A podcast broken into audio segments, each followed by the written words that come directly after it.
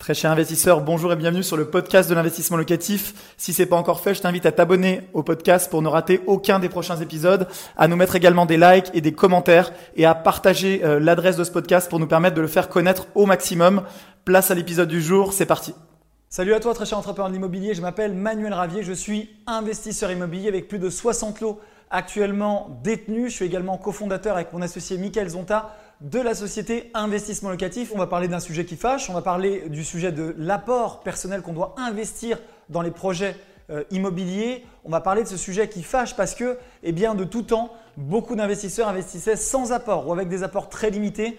Et tu le sais peut-être si tu suis nos actualités, si tu suis le marché de l'immobilier, c'est de moins en moins vrai. Il y a eu de gros changements fin 2019 et avec cette crise du confinement, euh, les taux se resserrent encore euh, sur les emprunteurs immobiliers. Donc on va en parler dans cette vidéo. On va voir notamment, et donc je t'invite à vraiment rester jusqu'au bout, puisqu'à la fin, je te donnerai une astuce pour justement dépasser cet éventuel frein. On va voir si c'est nécessaire de mettre de l'apport. On va voir pourquoi Eh bien, ce que je te conseille, moi, de mettre de l'apport en 2020, si bien sûr tu peux le faire. Et pourquoi, pour moi, ce n'est pas rédhibitoire dans mes projets d'investissement immobilier. On en parle tout de suite. Donc l'apport, c'est quoi? Concrètement, l'apport sur un projet euh, immobilier, c'est tout simplement dans le financement. On a une partie qu'on va emprunter, c'est euh, un emprunt à crédit. Donc la banque va financer une partie du projet et il y a une partie qu'on va financer sur fonds propres. Exemple, eh tu achètes un bien euh, demain à 200 000 euros, donc tu vas payer 200 000 euros du bien, plus tous les frais annexes, c'est-à-dire les frais de notaire, les travaux s'il y en a, les meubles, etc., etc. Tu vas finir sur une enveloppe, par exemple, un coût total de l'opération, comme on dit chez Investissement Locatif, de 250 000 euros eh bien, ce coût total, cet argent-là, il va bien falloir le débourser. Donc tu vas aller voir euh, ton partenaire bancaire, tu vas aller solliciter des banques qui vont te dire, eh bien Manuel, j'accepte euh, de te financer à hauteur de 200 000 euros, mais il va falloir apporter la somme complémentaire. Donc à partir de là, il y a deux options. Soit tu peux le faire et tu acceptes de le faire et la banque te prête, soit tu dis à la banque, eh bien non, je ne suis pas d'accord pour apporter cette somme et tu passes à côté de l'opération. Bien sûr, euh, avec les banques, on peut toujours négocier dans une certaine mesure, mais il faut savoir qu'aujourd'hui, eh euh, les banques ont des critères et notamment le critère de demander de l'apport. Elles sont obligées de le faire. En tout cas, elles sont fortement encouragées par le Haut Conseil à la stabilité financière qui leur a euh, donné cet ordre-là fin 2019 justement suite à un rapport. Il y a eu ce sujet, il y a eu en réalité deux sujets principaux avec ce rapport. Le premier sujet, c'était la durée d'emprunt. Le Haut Conseil euh, à la stabilité financière a dit que les emprunts étaient potentiellement trop longs puisqu'on voyait que certaines banques commençaient à aller sur des durées de 30 à 35 ans en France. Donc elle a mis euh, le haut là, elle a essayé de limiter à 20 ans et 25 ans maximum sur de la résidence principale. Et le deuxième point, ça a été de dire, OK, aujourd'hui, on a des particuliers en France, des investisseurs qui sont de plus en plus exposés au crédit immobilier et donc potentiellement qui supportent également un risque en cas de contraction du marché. Et donc, on va leur demander de mobiliser de l'apport. Pourquoi? Pour une raison très simple. Imaginez, vous achetez un bien à 200 000 euros. Si la banque vous finance euh, le bien et les frais de notaire, donc environ 215 000 euros à peu près hein, dans les grandes masses, eh bien ça veut dire que si demain tu dois revendre ton bien euh, rapidement sur le marché parce que tu as besoin de cet argent, si tant est que le marché soit flat, eh bien euh, le problème c'est que tu auras 215 000 euros de dette plus les frais de dossier et également euh, potentiellement la garantie, l'hypothèque, etc. Donc concrètement, tu vas te retrouver à devoir rembourser une somme supérieure tout simplement à la valeur de ton bien. Et donc ça te met dans un risque financier puisque tu vas perdre de l'argent en revendant. C'est ce que le Haut Conseil veut absolument éviter déjà pour les emprunteurs, mais également euh, ce que les banques veulent éviter pour elles-mêmes. Pourquoi? Parce que eh bien, si la banque doit vendre vite parce que tu n'es plus en mesure de rembourser ton crédit demain, elle va essayer de vendre rapidement le bien sur le marché. Et pour vendre un bien rapidement, il faut le mettre 15-20% en dessous du prix du marché. Donc sur ce bien à 200 000 euros, il faudrait le mettre environ à 160-170 000 euros pour le vendre en claquant des doigts, pour le vendre très rapidement. Et donc à ce moment-là, euh, eh la banque perdrait de l'argent puisque tu ne serais pas en mesure de compléter euh, du prix de vente, mettons 170 000 euros jusqu'au montant total qui a été prêté de 215 000 euros. Ce qui veut dire que la banque porte un risque sur ton dossier et c'est pour cette raison-là qu'elle va essayer de limiter ce risque. C'est son job. Hein. La banque en réalité prête de l'argent, c'est son, métier, mais son vrai métier, c'est de gérer des flux financiers et de gérer du risque. Et donc par rapport à ça, la banque va essayer de se sécuriser en te disant, eh bien si tu mets 15% d'apport sur le montant du bien, si je ne te finance pas les frais de notaire, que tu les finances toi-même, au moins on est assuré que le crédit associé au bien euh, sera couvert par l'éventuelle vente du bien, sauf si bien sûr le marché s'effondre. Mais la logique, euh, c'est que dans un marché flat, dans un marché légèrement haussier, comme on a connu sur les 30 dernières années globalement, eh la banque ne prend pas beaucoup de risques sur la valeur du bien. Elle sait que le bien est un actif et que l'immobilier est solide en France. En revanche, euh, ce qu'elle ne voudrait pas, Eh c'est que tu achètes un bien de 100 000 euros, que tu empruntes pour les travaux, que tu empruntes pour les meubles, que tu empruntes pour les notaires, euh, que tu empruntes éventuellement pour les frais d'investissement locatif et donc elle se retrouve avec un bien euh, que tu as acheté de 100 000, même si tu as fait une excellente affaire et qui euh, actuellement a un crédit en cours de 250 000. Et là, elle se dit qu'elle aurait peut-être un risque. Alors, peut-être que toi, tu sais ce que tu fais. Tu es un investisseur averti, tu suis notre chaîne, tu suis nos conseils et je t'en remercie. Et donc, tu te dis, mais Manuel, je ne comprends pas. Ce bien, si j'ai acheté 200 000 et que j'ai fait tout ça, j'ai fait les travaux, j'ai meublé, etc., c'est parce que je sais au fond de moi qu'il vaut plus sur le marché. Je sais qu'il vaut même plus de 250 000. Ça, je suis entièrement d'accord avec toi et c'est ce que je fais personnellement sur toutes mes opérations. Mais le problème, c'est que la banque, elle est là encore une fois pour gérer du risque. Elle n'est pas euh, spécialiste en investissement immobilier, en tout cas pas dans le sens où elle va évaluer chaque bien.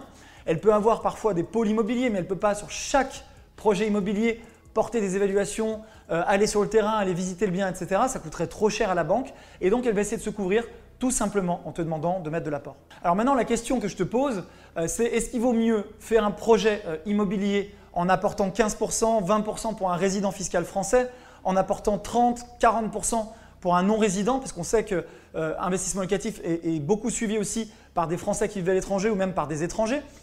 La question, elle est, elle est la suivante. est-ce que en apportant, je fais le projet, est-ce que c'est intéressant ou est-ce que il vaut mieux ne pas apporter, laisser mon argent sur un livret A, sur des comptes courants et finalement passer à côté de l'effet de levier bancaire qui est quand même très élevé, puisque je te rappelle, si tu apportes 15% de la somme, ça veut dire que tu as quand même un effet de levier bancaire x 6. C'est-à-dire que tu joues, entre guillemets, c'est ce que j'aime bien dire à chaque fois, tu investis, ce n'est pas un jeu, mais tu investis avec 6 fois la somme que tu mobilises, 6 fois le montant de ton apport si tu apportes 15%. Et si tu es non-résident, que tu apportes 30, 35%, ça veut dire que tu investis et donc tu vas percevoir le rendement sur un montant trois fois supérieur à celui de ton apport. Donc tu as un effet de levier x 3. Donc tu vas avoir un rendement par exemple de 5% x 3, donc de 15% par rapport à l'argent que tu as mobilisé, par rapport au montant de ton apport. Donc il faut toujours bien garder ça en tête. En tout cas, chacun doit faire ses choix en tant qu'investisseur. Hein. Ça dépend aussi bien sûr euh, de ta situation financière, de la situation financière de chacun. Je ne conseille pas à tout le monde de mobiliser cet apport-là. Il faut être confort derrière, il faut avoir l'argent et il faut avoir l'argent plus une épargne de sécurité. Je ne conseille pas, euh, même à des gens qui viennent nous voir, à des clients chez Investissement Locatif, je ne vous conseille pas de faire tapis et de mettre toute votre épargne. Pourquoi? Parce que je suis réaliste, on a un discours de vérité chez Investissement Locatif. L'immobilier, c'est aussi parfois euh, l'entretien de son parc et donc ça peut coûter de l'argent. C'est aussi parfois des imprévus. Euh, on a eu l'imprévu du confinement. Alors là, à chaque fois, il y a des solutions. Tu peux décaler euh, les échéances de ton crédit, etc. Si tu avais un impayé, si tu avais un retard de paiement. Mais le but, c'est de dormir sur ses deux oreilles, de ne pas te mettre en risque et de t'enrichir euh, de la bonne façon avec l'immobilier. Et pour moi, la bonne façon, c'est pas celle où tu mets tapis et où tu es comme au casino pendu entre guillemets à te dire bah, s'il y a le moindre pépin, je saute. Mais au contraire, c'est la bonne façon, c'est celle où tu ne prends pas des risques majeurs sur ton patrimoine. Alors là, Manuel, tu me dis, mais euh, c'est bien beau ce que tu me dis, mais tu me dis que les banques demandent de l'apport, ça j'ai bien compris, et tu me dis d'autre part que euh, si ma situation financière ne me le permet pas, tu me conseilles de ne pas mobiliser cet apport, donc de ne pas faire le projet. Alors attention, moi ce que je pense, c'est que euh, tu peux faire d'autres projets. Chaque projet doit être adapté à ta situation. Parfois, j'ai des gens qui viennent me voir et qui me disent, Manuel, j'ai 20 000 euros d'épargne et je voudrais faire un projet à 300 000 euros. Eh bien, je sais que ça ne sera pas réaliste. Et en tout cas, si ça l'était, ça les mettrait dans un risque peut-être trop important. Donc je leur dis, bah, déjà en 1, essaie de te dire euh, quelle est l'épargne de sécurité dont j'ai besoin en fonction de mon train de vie, etc., de ma situation personnelle. En combien de temps je peux reconstituer cet apport avec mon salaire, mes revenus à côté. Et à partir de là, ça va te donner le montant que tu peux mobiliser de manière euh, sécuritaire, toi, puisque chacun a une situation différente dans un projet immobilier. À partir de là, tu pourras aller voir ton banquier et voir quelle est ta réelle capacité d'investissement. Et peut-être ce ne sera pas 300 000 sur ce premier projet. Peut-être que ce sera 150 000. Mais si avec ces 150 000 euros-là, eh bien, tu es confort, eh bien, pour moi, c'est un meilleur investissement que d'essayer d'aller chercher euh, peut-être trop loin par rapport à ce que tu peux faire aujourd'hui. Mieux vaut bien démarrer avec un projet où tu te sens en sécurité, avec un projet où tu ne mets pas en risque ta famille, que démarrer euh, en ayant des étoiles plein les yeux et en faisant quelque chose de trop gros qui va peut-être euh, te causer énormément de stress, mettre en danger ta situation financière. Donc sois toujours très réaliste par rapport à tout ça. Alors souvent les gens me disent Manuel, euh, et j'avais encore cette discussion d'ailleurs hier avec un investisseur, il me disait sur un projet j'ai apporté que 3%, est-ce que c'est pas possible de le refaire à nouveau? Pourquoi ce serait pas possible? Moi aussi, ça m'est arrivé. Ça m'est arrivé d'ailleurs sur un projet. Je pense à un projet en particulier qui était un immeuble de rapport en région parisienne à 800 000 euros. J'ai eu la totale, j'ai eu trois ans de différé. J'ai eu un apport hyper faible. Je crois qu'on était à 3% de la valeur du bien, on a dû apporter 25 000 euros euh, sur une enveloppe à 800 000, mais ça m'est arrivé une seule fois. La plupart du temps, quand je parle avec des banques qui sont des vrais partenaires d'ailleurs, elles me disent Manuel, on est OK pour te suivre, mais on te demande tant d'apport. Donc à partir de ce moment-là, il y a une négociation qui se met en route. J'essaye de faire baisser le niveau d'apport qui m'est demandé, mais à aucun moment je vais fermer la porte parce qu'il faut toujours que tu gardes en tête que sans financement, tu n'as pas de projet. Et sans projet, tu n'as pas tout cet enrichissement fabuleux qui va être issu des loyers, euh, du remboursement du capital, du cash flow éventuellement, ça va dépendre de la zone d'investissement. Et donc, euh, finalement, tu as besoin de la banque. Tu as besoin d'obtenir le oui de la banque. Donc, il faut être en mesure, tout simplement, de démarcher éventuellement plusieurs banques et de remplir les conditions, les règles du jeu qu'elle va fixer à un instant T.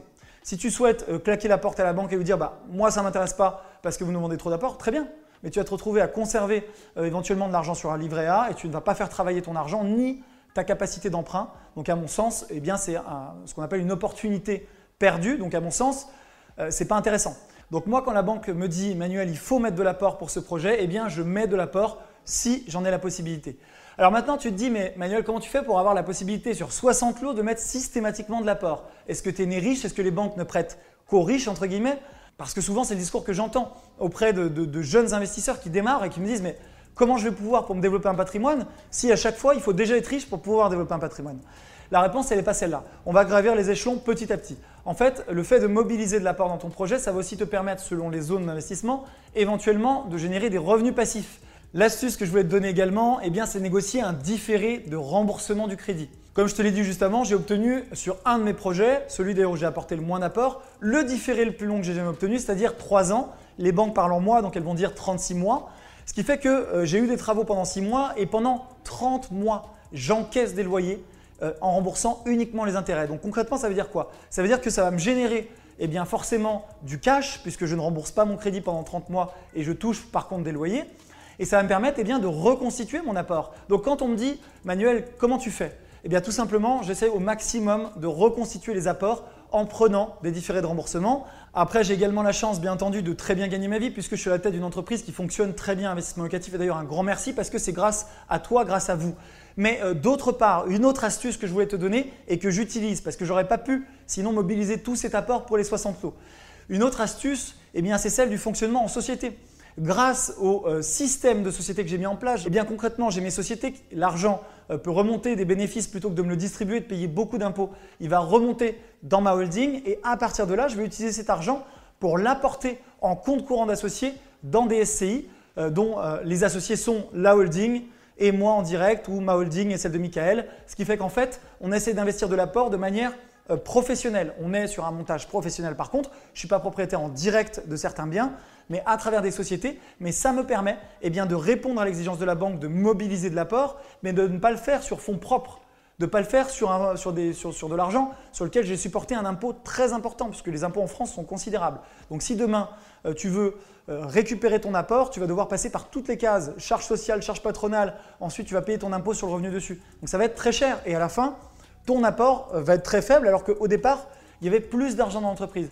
Donc si tu as la possibilité, si tu es entrepreneur, chef d'entreprise, eh bien tu peux faire un montage qui sera un excellent montage de faire remonter de l'argent dans la holding, de ne pas te le verser en rémunération et ça te permettra eh bien, de mobiliser cet apport en évitant de l'impôt. Alors la contrepartie, c'est que le bien n'est pas ta propriété en direct, mais la propriété euh, d'une société elle-même détenue par ta holding. Un grand merci d'avoir suivi cet épisode jusqu'au bout. Je te donne rendez-vous pour un prochain épisode. Si c'est pas le cas, abonne-toi au podcast, partage-le, mets-moi un like. Et tu peux également retrouver plus de conseils sur YouTube avec plus de 300 vidéos de conseils gratuites. En ce moment, une vidéo par jour. Rejoins-nous là-bas aussi et à très bientôt. Ciao